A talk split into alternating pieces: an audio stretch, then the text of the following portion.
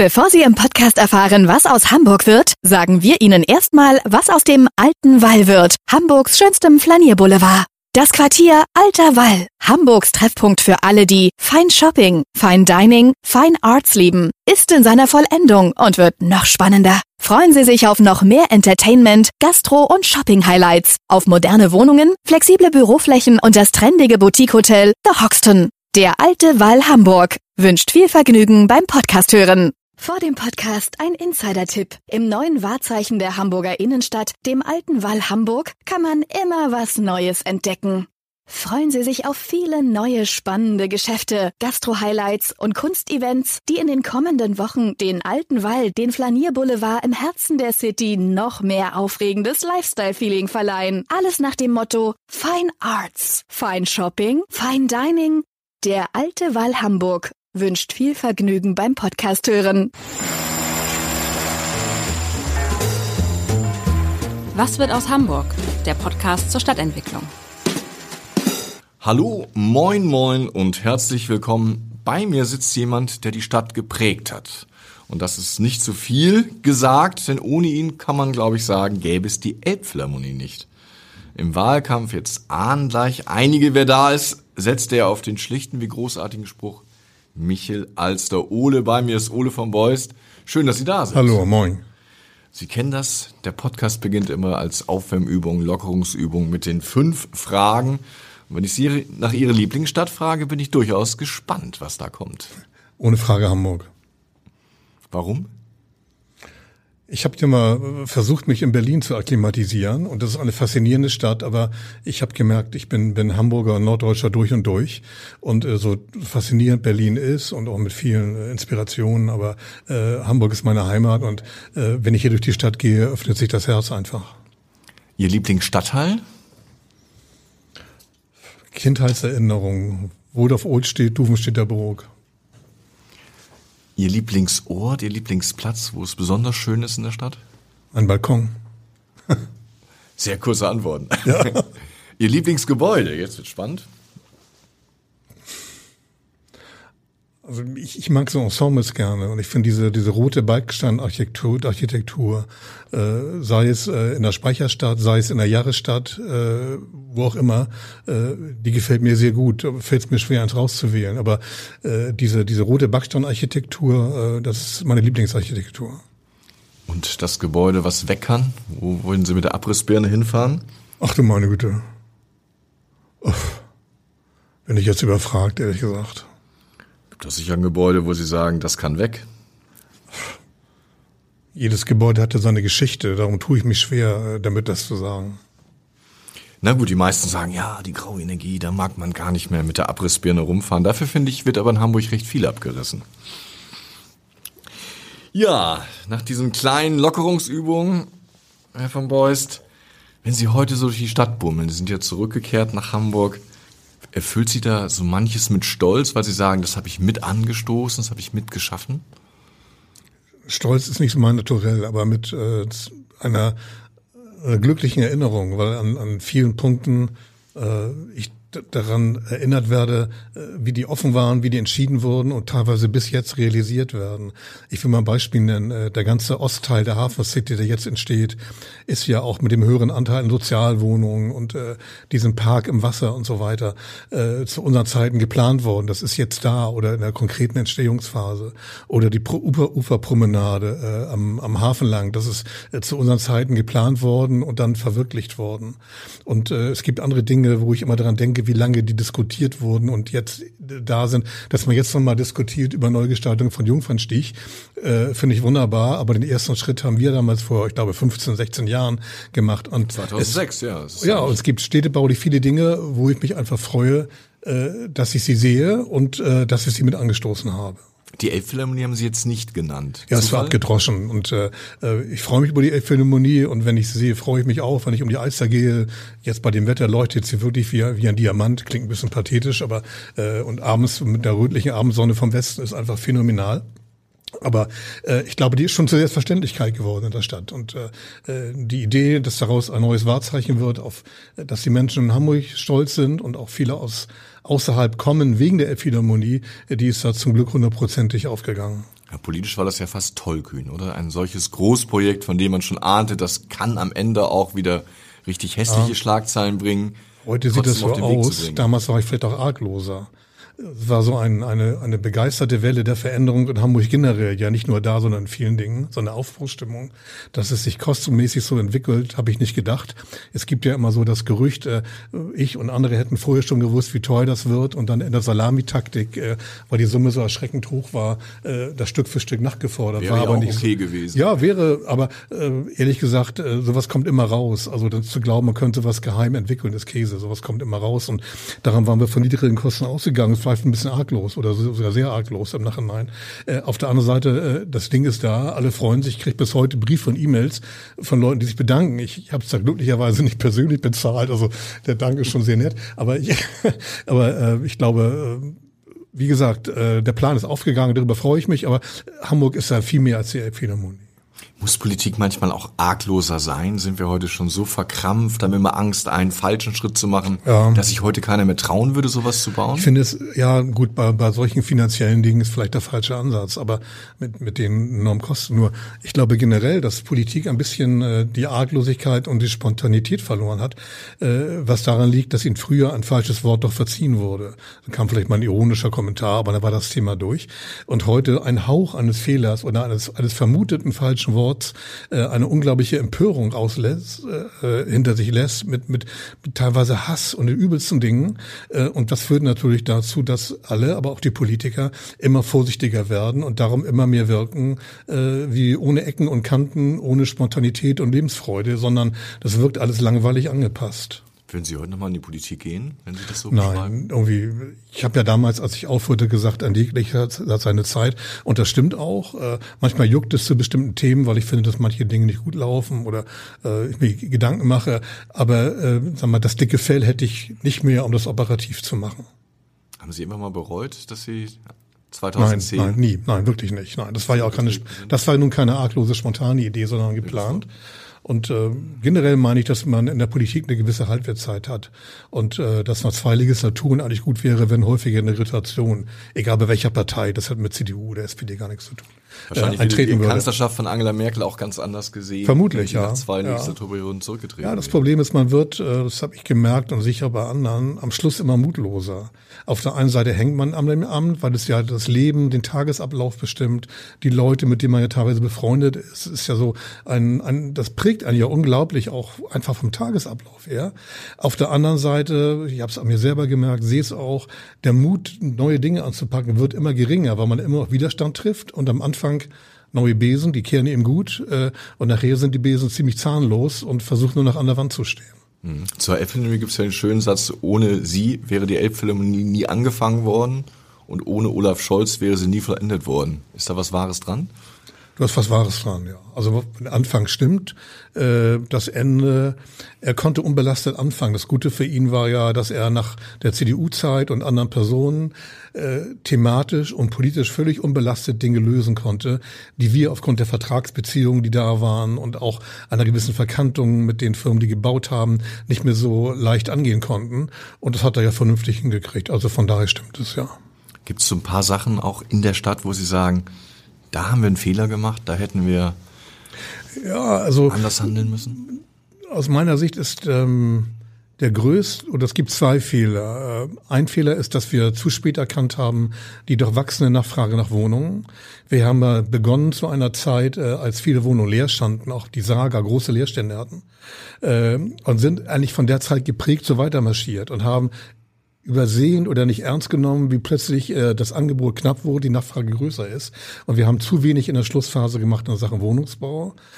Äh, und ein größerer Fehler ist aus meiner Sicht äh, das viel zu schnelle Verfahren gewesen in Sachen Schulreform. Aus meiner Sicht ist die Idee nach wie vor richtig gewesen, längeres gemeinsames Lernen. Es gibt immer noch keine Chancengerechtigkeit, abendfüllendes Thema. Nur wir haben versucht, einmal eine Strukturreform, die wirklich ins Eingemachte ging, viele Eltern, auch Schülerinnen, Schüler verunsichert hat, Lehrer auch, äh, in dem Bestreben, es möglichst schnell zu machen, damit es unumkehrbar wird, letztlich in drei Jahren durchsetzen zu wollen. Und das war viel zu kurz. Wir hätten uns viel mehr Zeit nehmen müssen, mehr reden müssen mit den Leuten. mehr Ausnahmeregelungen schaffen müssen, dass wir zum Beispiel äh, bei den altsprachlichen Gymnasien, die alle über einen Kamm geschert haben, was deren Aus vermutlich bedeutet hätte, äh, da ist man einfach mit der, mit der Drahtbürste drüber weggegangen und das war ein Fehler gewesen war vielleicht auch ein bisschen dieser schwarz-grünen Aufbruchstimmung geschuldet. Oder man wollte wahrscheinlich auch zeigen, dass man Dinge bewegen kann, oder? Man wollte zeigen, dass man Dinge bewegen kann. Äh, auf der anderen Seite das andere war auch eine gewisse Bunkermentalität. Also wir haben ja den Widerstand in der Stadt gesehen und die Bürgerinitiativen dagegen, das Volk, die Volksabstimmung, wollten aber irgendwie nicht wahrhaben, äh, dass die vielleicht das ausdrücken, was die Mehrheit denkt und haben, wie sagt man so schön, äh, die Zeichen an der Wand nicht gesehen, weil wir es irgendwie nicht wahrnehmen wollten. Nebenbei auch ein Zeichen, wenn man lange dabei ist, äh, führt das auch leicht dazu, dass man sich einbunkert und solche Dinge gar nicht mehr wahrnehmen will. Spannend ist ja, dass Sie 2001 ja mit einem sehr sage ich mal, bunten Bündnis angefangen haben mit der Schildpartei und der FDP, wo es ja bei einigen schon Magengrummeln gab, aber Sie haben damals gesagt, es ist wichtig, dass nach 44 Jahren ja. SPD was Neues kommt. Ja, habe ich, das habe ich damals gesagt und sehe es heute genauso. Gerade jetzt, wo das Jubiläum war mit dem Schill rausschmiss, vor 20 Jahren bin ich häufig gefragt worden, ja, so nachhinein betrachtet mit Abstand war es richtig. Gut, man ist hinterher immer klüger, aber es war richtig. Nach 44 Jahren war ein Wechsel notwendig und ich sage auch ganz freimütig, ich wollte auch Bürgermeister werden. Das ist, kann sagen, Machtgier, aber das ist, das trifft es irgendwie nicht. Wenn man so lange gearbeitet hat mit seinen Leuten, ich war acht Jahre Oppositionsführer, vorher Unionsvorsitzender, mit vielen anderen zusammen haben wir gesagt, Mensch, wir wollen es mal wissen. Und wenn sich die Chance dann nutzt, sie nicht zu nutzen, dann ist man in der Politik auch falsch aufgehoben, ehrlich gesagt. Ich, ich finde, man muss da also heute würde man sagen, Gestaltungswillen klingt ein bisschen vornehmer. Man kann auch sagen, gewissen Machtwillen braucht man. Und als Sie damals mit Schill angetreten sind, haben Sie das schon geahnt, dass das Nein. sehr, sehr schwierig werden würde nee, oder das, haben Sie ihn für seriöser gehalten? Ich kannte ihn ja lange schon als Anwalt auch. Er war ja mal in einer Bürogemeinschaft, äh, in der ich auch war und daher kannte ich ihn. Und ich wusste, er hatte seine skurrilen Seiten. Auf der anderen Seite war es auch, um das ehrlich zu sagen, ein charmanter, netter Typ, mit dem man unglaublich lachen konnte. Und ich dachte, irgendwie kriegt man das in den Griff. Und dieses skurril... zwei Gesichter, ne? Er konnte ja ja, und manchmal kriegt er so ein, sein und dann hatte man das Gefühl. Ja, manchmal kriegt er so einen starren Blick genau. dann, aber der hörte auch schnell wieder auf. Und ich hatte gedacht, irgendwie, auch mit dem Amt äh, wird sich das wegschleifen und habe ich mich geirrt. Aber äh, im, im, im, man kann nur nicht sagen, dass er der, der ekelhafte Buhmann war. Das wäre einfach viel zu einfach. Ja, die 19,4 Prozent kamen ja auch nicht von ungefähr die er damals Ja, nur es gab auch eine, also ja, das viel, war einmal er. Beifall auch aus den Medien. Gut, war, er hatte ja auch eine Ausstrahlung, muss man ja sagen, und er hat die Leute begeistert auf der einen Seite. Äh, dann hatten wir eine sehr vertrackte Situation im Bereich der inneren Sicherheit, die Rot-Grün überhaupt nicht ernst genommen hatte. Und er hatte neben der Ausstrahlung die Kompetenzvermutung als ehemaliger Strafrichter. Das kam dazu. Und das Dritte ist, dass man äh, der CDU und mir als ewige Oppositionspartei nicht zugetraut hatte, das alleine zu ändern. Und durch diese drei Faktoren zusammen ist das so stark geworden. Selbst Helmut Kohl hat ja nicht an Sie geglaubt, ne? haben Sie in Ihrem Buch geschrieben. Ja, der hatte habe ich nur mir das ja nie gesagt, aber von von Hörensagen hatte er irgendwie das Gefühl, eine, eine CDU in Hamburg müsste jemanden haben, der irgendwie die Elbchaussee widerspiegelt, also einen wirtschaftlich erfolgreichen Räder, also am besten damals so das Klischee, äh, was weiß ich, dunkelblauer Anzug Klaus mit Michael Kühn, aber der war ja in der Schweiz. Ja, dunkelblauer Anzug mit goldenen Knöpfen, so wie das Klischee war. Und er hat mich so immer so als Sonny bei mir gesehen, so der der ist ja mehr an der Nordsee und der segelt und der sieht immer so gut erholt aus. Und er hatte sich gewünscht jemanden, der äh, sag mal ein arbeitsreiches, erfolgreiches Leben hinter sich hat und so das Klischee des Hanseaten ver, verkörpert. Ich glaube, persönlich war es gar keine Animosität, sondern er dachte mehr daran, dass man damit die Wahl besser gewinnt. Spannend war ja, dass 2001 mit dem Leitbild wachsende Stadt sich auch in der Stadt das Denken änderte. Wie kam es zu diesem Leitbild? Ich, ich hatte das Gefühl, dass sowohl die Menschen äh, irgendwie was Neues wollten, 44 äh, Jahre SPD hatte man das Gefühl, war da damals diese intensive Filzdebatte oder ich erinnere mal daran, äh, vielleicht erinnert sich das Thema Spielbudenplatz ist über, über Jahre diskutiert und das was gemacht wurde oder der Zopp in Bergedorf über Jahre diskutiert und nichts gemacht worden. Offene Drogenszene am Hauptbahnhof über Jahre diskutiert und nichts gemacht worden. Die Leute hatten einfach den Wunsch, da muss man Knoten platzen. Und dann habe ich aber auch gemerkt, dass in der Verwaltung selber, die in den Spitzenämtern überwiegend Sozialdemokraten waren. Ich schätze, in den, von den Spitzenbeamten waren 80 Prozent SPD-Mitglieder. Die aufatmet und sagt, Mensch, endlich passiert mal was und wir haben mal Chancen, ohne Parteitagsbeschlüsse und Tabus neue Ideen anzubringen. Und äh, dieses gepaart, die, die, die Erwartungshaltung der Bevölkerung und ein, ich muss sagen, ein wirklich loyaler öffentlicher Dienst, der einfach Lust hatte, was Neues zu machen, das verbunden auch mit der politischen Führung, die es wollte, äh, das hat diese Stimmung dann ausgelöst. Ist Hamburg jetzt wieder so ein bisschen eingeschlafen? Es gibt ja den schönen Spruch von Helmut Schmidt mit der Schlafen Schlafen ist schön, Ja, Hamburg ist ähm, abwartend, finde ich. Eingeschlafen ein Tick zu viel. Ist abwartend und äh, es fehlt aus meiner Sicht die Diskussion, wo wollen wir hin? Wofür soll die Stadt stehen?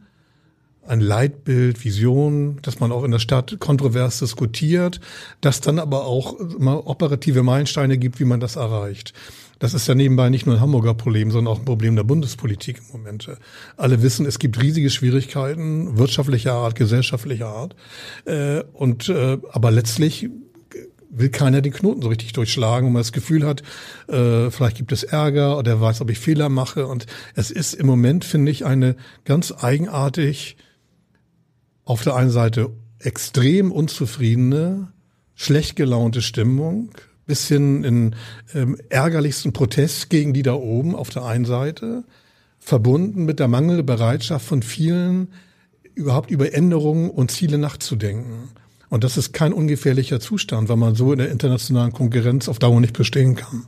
Viel wird über den Hafen diskutiert. Damals hatten Sie das Glück, dass der Hafen eigentlich boomte, von Jahr zu Jahr zulegte. Mhm. Heute haben wir genau das Gegenteil. Der Hafen schrumpft. Sind Sie auch Anhänger der Theorie, dass Hamburg sich also vom Primat des Hafens lösen muss und neue Wege einschlagen muss?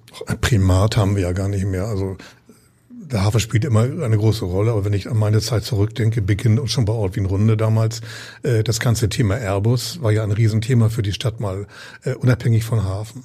Oder noch vorher das Thema Medienstadt Hamburg, was damals auch äh, noch Miro versucht hat, dann kam natürlich diese Internetblase, die geplatzt war, aber äh, das waren ja Themen, wo man versuchte, äh, neben dem Hafen andere Schwerpunkte zu entwickeln. Diese Debatten gab es ja immer, aber dass der Hafen äh, sowohl emotional auch wird, als auch wirtschaftlich eine riesige Rolle spielt, ist klar. Äh, und ich sehe mit einem gewissen Schrecken äh, die runtergehenden äh, Umschlagzahlen auf der einen Seite. Gut, das ist Ding geschuldet, für die kann Hamburg nur am Rande etwas, aber auch kein Plan, was man damit machen will. Und ich finde es schade, dass die Gespräche zwischen der Hala und der Bremer Lagergesellschaft gescheitert sind, aus welchen Gründen auch immer. Ähm, ich Animositäten heißt es. Animositäten, ich habe es auch gehört, aber ich habe gehört, aber nur gerüchteweise, ich stecke ja nicht mehr drin, dass zum Beispiel die Frage, wo ist denn der Hauptsitz der Firma, mit einem ausschlaggebenden Grund war, ob man scheitert. In Hamburg oder Bremen ist doch völlig wurscht, ehrlich gesagt. Äh, und das kam mir alle sehr kleinkariert vor. Auf der anderen Seite äh, gibt es Dinge, die überhaupt nicht laufen, wenn Sie mit Speditionen reden, Spediteuren reden, mit Schwerlasttransporten reden, das Vergleich mit Rotterdam, mit anderen Häfen. Da sind wir auch im Operativen hinterher. Darum ist ja die von Herrn Kühne, der ja auch da gut dafür ist, äh, Steine ins Wasser zu schmeißen oder am Rollen zu halten und ins Rollen zu bringen, äh, eine hochinteressante Idee zu sagen, ich steige damit ein. Und äh, die brüske Ablehnung, man sollte zumindest mal mit ihm reden. Vielleicht gibt es ja Möglichkeiten, ein Engagement von ihm zu finden. Aber zu sagen, wir sind so toll, wir brauchen dich nicht, das wird den Leuten noch auf die Füße fahren. Das vermute ich auch. Wie wären Sie denn mit so einem Milliardär umgegangen? Sie hätten ja früher wahrscheinlich gerne ähm, jemanden gehabt, der sagt, ich gebe 300 Millionen Euro für die Elbphilharmonie. Das ist ja immer so ein bisschen schwierig. Man will keine Sonderbehandlung, aber da ist ein Mäzen, der offenbar über sehr viel Geld verfügt und auch bereit ist, das in Hamburg anzulegen. Wie geht man mit Wir haben ja, haben ja auch versucht, Herrn Kühne auf der emotionalen Seite entgegenzugeben. Er liebt ja, liebte ja Hamburg und er war bei vielen Anlässen dabei. Er hat damals die, die, die Doktortitel vom Senat äh, bekommen, worüber er sich sehr gefreut hat. Aber es ging ja langsam los mit der Kühne Logistik. Ja, aber Sie müssen solche Leute, es sind ja nicht nur Kühne, es gibt ja auch andere, auch Firmen, ich weiß nicht, ob es gemacht wird, aber sie müssen auch pflegen. Und äh, das ist doch wie im täglichen Leben. Äh, äh, jemand, der ihnen Gutes tun will, werden sie ja bescheuert, nicht zu versuchen, wie, äh, wenn er nicht ein furchtbarer, äh, wenn er damit nicht unangenehme Dinge verbindet. Und das tut der Kühne ja nicht. Man, äh, die Menschen zu pflegen, einzubeziehen, mit denen essen zu gehen, äh, auch mit denen dis zu diskutieren, hat das Hand und Fuß, wo können wir uns bewegen, wo kann er sich bewegen und äh, brüsk die Tür zuzuschlagen, ist doch der falsche Weg. Ne? Ich würde die These in den Raum werfen, mal sehen, wie Sie dazu stehen, dass Hamburg sich eigentlich im November 2015 bei der Olympia-Abstimmung endgültig von dem Ziel, Weltstadt zu sein, verabschiedet hat? Wer ist Hamburg in diesem Fall? Also die Bevölkerung hat mehrheitlich entschieden.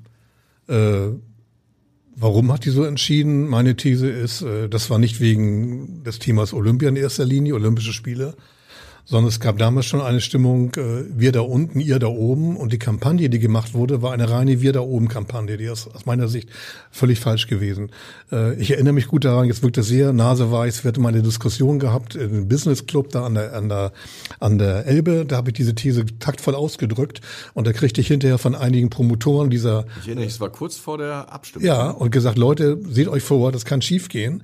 Und da habe ich noch böse Briefe gekriegt, äh, wie ich dann sowas sagen kann, lief doch alles ganz toll aber es ist dann so gekommen, weil ich gespürt habe, äh, die Leute sind einfach misstrauisch. Wenn die führenden Zeitungen, äh, die Kammer, die Gewerkschaften, die Parteien, alle dafür sind, dann denken Leute, also da kann irgendwas nicht stimmen. Da, da, da bin ich irgendwie misstrauisch. Und der, der Nutzen jedes Einzelnen ist sehr zu kurz gekommen zugunsten, sagen wir mal, einer Kampagne derjenigen, die von die meinen, sie haben in der Stadt das Sagen. Und äh, das ist schiefgegangen. Und ich glaube, in der Situation das kann natürlich passieren. Es ist Aufgabe einer politischen Führung zu sagen, ja, das ist schiefgegangen, aber Thema durch, wo finde ich jetzt neue Dinge, um die Entwicklung Hamburgs voranzubringen? Und das ist nicht geschehen. Also es gibt aus meiner Sicht ja kein Leitbild der Stadt. Äh, es muss ja gar nicht wachsende Stadt sein. Es gibt ja auch andere Dinge. Äh, auch keine Diskussion darüber, wo wollen wir hin? Und das ist doch wie im Leben. Wenn ich nur vor mich hin daddel, komme ich nicht voran. Sie haben ja selber eine Olympia-Enttäuschung quasi verarbeiten müssen, weil ja. Hamburg ja gegen Leipzig rausgeflogen ist. Ja, ja. Setzt einem das zu oder krempelt man dann die Ärmel nächste Woche drauf ja, das, hoch? Aber das war schon eine Enttäuschung, ne? weil ja, wir waren ja auch davon ausgegangen, dass Hamburg. Ja, wir waren natürlich auch sehr selbstverliebt damals, das ist klar, äh, und haben gar nicht gesehen, dass auf politischer Ebene eine Kampagne auch seitens, ich, Gerhard Schröder lief. Äh, das muss Leipzig werden, äh, mit der Begründung, wir kriegen es ohnehin nicht und der Osten braucht es mehr als der Westen. Das war ja nicht der Hintergrund. Äh, und wir haben uns hier abgestrampelt und hatten so ein bisschen die Idee, wenn man äh, ein tolles, äh, tollen Plan vorlegt und tolles Sportstättenkonzept vorlegt und eine gute Bewerbung abliefert, hat, denn da automatisch der Kausalzusammenhang, man kriegt es. Ich will nur nicht sagen, dass Leipzig eine schlechte gemacht hat, aber die haben einfach die Strippen besser gezogen oder sie sind besser gezogen worden. Ne? Wobei vorher schon klar war, dass äh, das IOC gesagt hatte, solche kleinen Städte können keine Spiele bekommen. Das ja, und darum war eben der Grund, die, wir, die wissen, wir kriegen es ohnehin nicht, egal wer sich bewirbt. Und dann ist es für Leipzig ein guter Push, um die Stadt voranzubringen. Gut, das hat geklappt. Ja. War ja auch ein schönes Musikspiel von den Tiefen. Hätten Sie auch ein Musikinstrument spielen müssen vielleicht? Ich habe als Kind mal C-Flöte gelernt, aber das möchte niemandem zumuten. Aber ob das die Chance von Hamburg verbessern hätte, weiß ich auch nicht. Ich habe noch so ein paar Sätze von Ihnen im Ohr, die immer wieder in Hamburg große Debatten ausgelöst haben. Sie waren ja zwischenzeitlich auch in Berlin ja. heimisch geworden, haben dann im Interview mit, mit dem Abendblatt gesagt, Hamburg diskutiert, ob es eine Weltstadt ist. Berlin ist es. Ja also stimmt, das stimmt nach wie vor. Also Hamburg ist eine, eine, eine Welthandelsstadt, aber Hamburg ist allein auf der Größe hat nicht die internationale Ausstrahlung wie Berlin. Das ist, das merken Sie aber, wenn Sie Berlin durch die Straßen gehen, sehen Sie eine solche Mischung von, von vielfältigen Leuten, Kulturen, Hautfarben, Kleidung. Das sehen Sie hier ein bisschen, aber man muss ja auch keine Weltstadt sein. Ich will mich auch gar nicht mit New York vergleichen, ehrlich gesagt. Äh, man muss, man muss für die Welt offen sein, mit der Welt im Kontakt sein, äh, die Welt mögen. Aber äh, Weltstadt in dem Sinne, dass nun äh, mal, Hunderttausende unterschiedlicher Kulturen sich hier tummeln, für die Lebensqualität ist es vielleicht manchmal schöner, äh, ein Level darunter zu sein.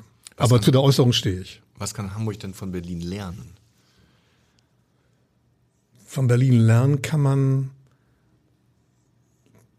das bewusste oder unbewusste Offenlassen von der Überplanung von Arealen. In Berlin gibt es Areale, wo man sagt, im ersten Eindruck, mein Gott, da steht schon jetzt in so einem Barackendorf seit fünf Jahren mit eigenartigen, also aus bürgerlicher Sicht eigenartigen Leuten. Da hätte man in Hamburg längst, längst äh, vermutlich einen Glaspalast hingebaut.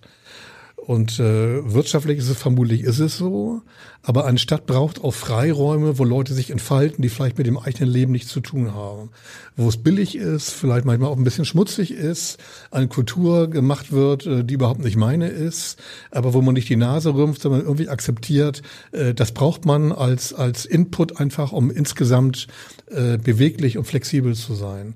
Und Berlin hat nach wie vor solche Stellen, ähm, in Hamburg müssen Sie mich fragen, ob es die noch gibt. Ich wüsste im Moment keine. Was sollte Hamburg denn besser nicht von Berlin übernehmen?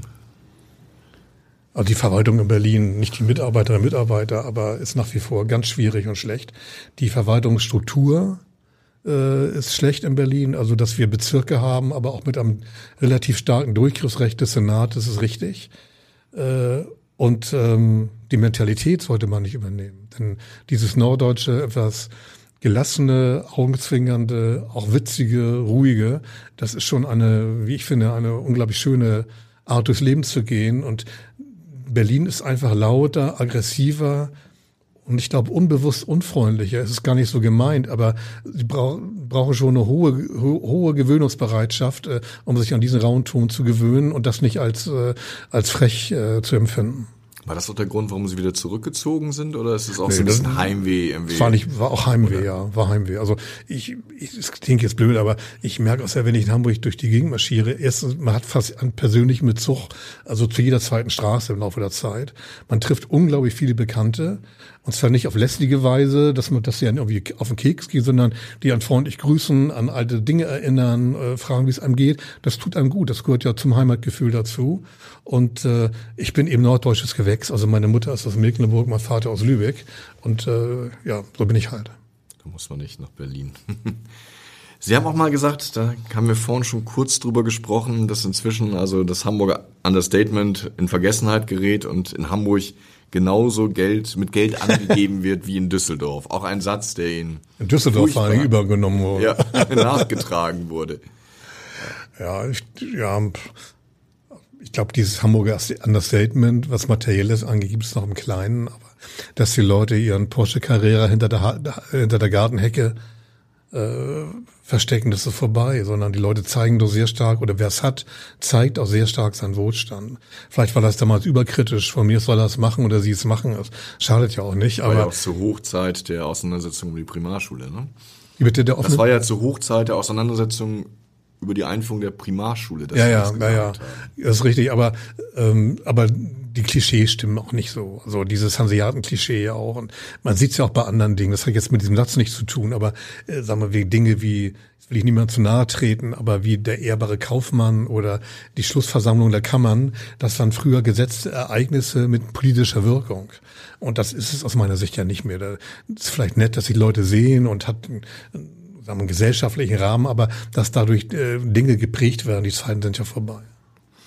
Haben Sie eigentlich manchmal auch ein bisschen Spaß gehabt, so ein bisschen äh, ja. wieder den Stachel zu löcken und ja, doch schon manchmal. Wobei das mehr spontan, wobei das mehr spontan ist. Und wenn ich nachdenke, bin ich eigentlich ein friedlicher Geselle, aber manchmal kommen spontan so Dinge, wo ich einfach Lust habe, so einen, einen kleinen Streit zu entfachen. Wenn wir jetzt noch mal kurz zum Abschluss in die Zukunft schauen, wo denken Sie denn steht Hamburg 2030? Wenn wir es, wenn wir es gut machen. Äh, sind wir die Stadt in Deutschland, die noch vor München, vielleicht gemeinsam mit einigen Städten wie Düsseldorf in der Region, äh, wirtschaftlich, kulturell, gesellschaftlich, auch was Zusammenleben angeht, sehr stark sind. Wenn wir schlecht machen, äh, geht es weiter nach unten. Das, aber die Weichenstellung muss jetzt erfolgen. Jetzt nochmal Stichwort Oper. Wenn Hamburg eine Oper bekäme, würde weiter an diesem Ruf der Musikstadt gearbeitet.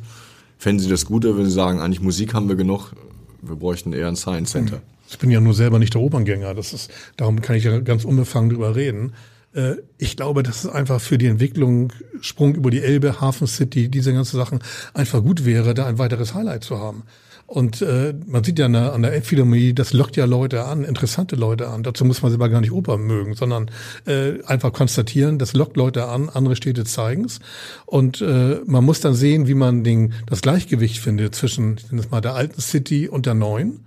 Das ist ja irre, was da entsteht, auch mit dem Überseeboulevard, der südliche Bereich, der ja geplant wurde, dabei auch äh, zu unseren Zeiten, allerdings in ganz anderen wirtschaftlichen Konstellationen.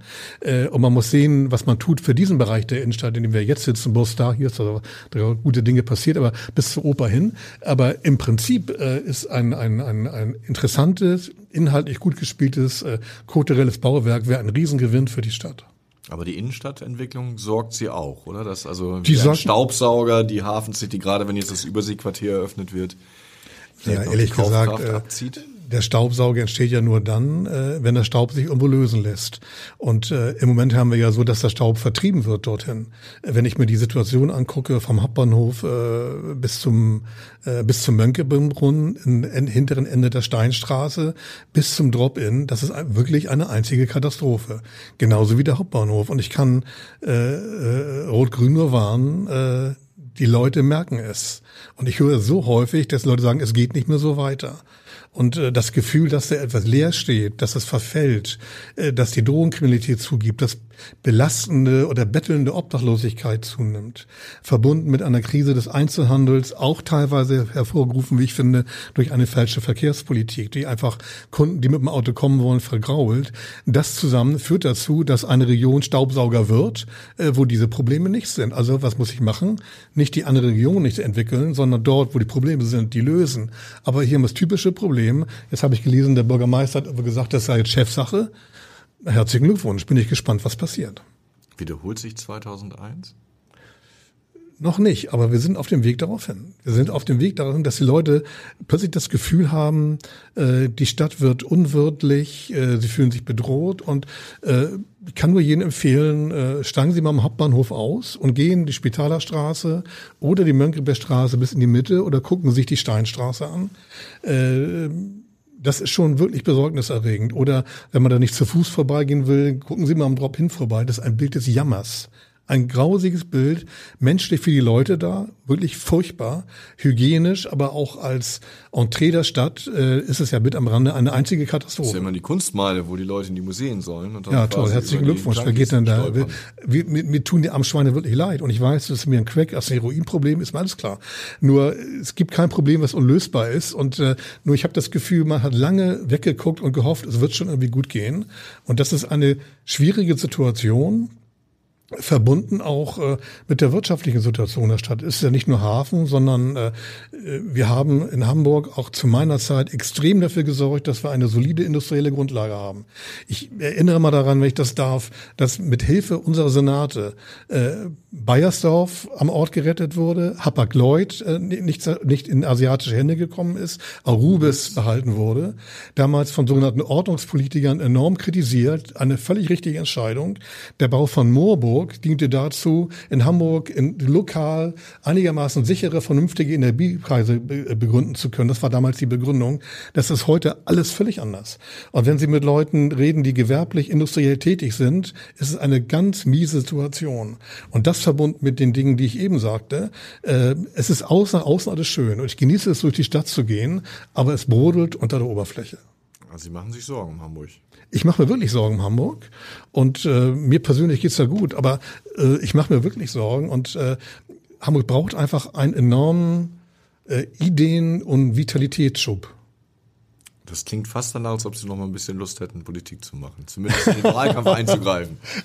Nein, aber ich bin ja auch gut im Gespräch mit meinen CDU-Kollegen und so weiter. Und ich glaube, die sind da, sind da vernünftig dabei, sich zu organisieren. Nein, ich bitte Sie, ich bin 68 und dann soll man auch sagen, okay. Da fangen andere erst an. Also. Ja, gut. gut. Also, also danke fürs Angebot. Haben Sie auch wieder recht. Ne? Danke fürs Angebot, aber es steht nicht auf dem Plan. Ja, was wird aus Hamburg? Wir werden uns weiter mit dieser Frage beschäftigen. Vielen Dank, Ole von Beuys, dass Sie heute hier waren. Gerne. Weitere Podcasts vom Hamburger Abendblatt finden Sie auf abendblatt.de slash podcast.